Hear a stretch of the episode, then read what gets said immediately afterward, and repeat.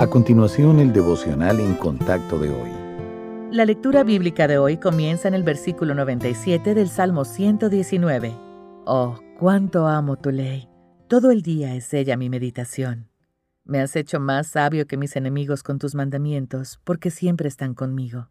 Más que todos mis enseñadores he entendido, porque tus testimonios son mi meditación.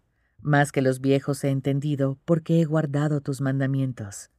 De todo mal camino contuve mis pies para guardar tu palabra.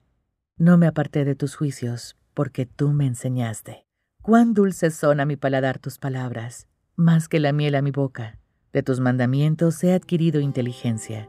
Por tanto, he aborrecido todo camino de mentira. Tomamos muchas decisiones a diario. Cuando hay que elegir con rapidez, por lo general no tenemos tiempo para sopesar los pros y los contras.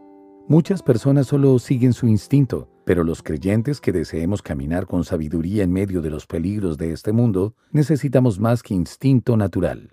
Necesitamos conocimientos y principios conformes al deseo de Dios que nos guíen y por eso debemos hacer la meditación en la palabra de Dios una práctica diaria. Todos tenemos una especie de filtro en la mente, está compuesto por los principios que nos enseñaron cuando éramos niños, los hábitos que nos hemos formado y la información que aceptamos como verdadera. Los nuevos conocimientos que nos llegan pasan a través de esa matriz y son asimilados o rechazados.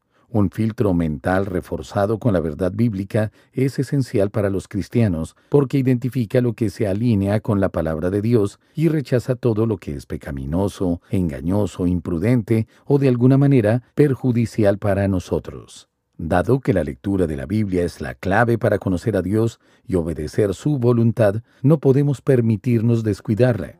Si usted quiere tener claridad en cuanto a la perspectiva del Señor, acuda a la palabra de Dios y llene su mente con la verdad que guía y protege.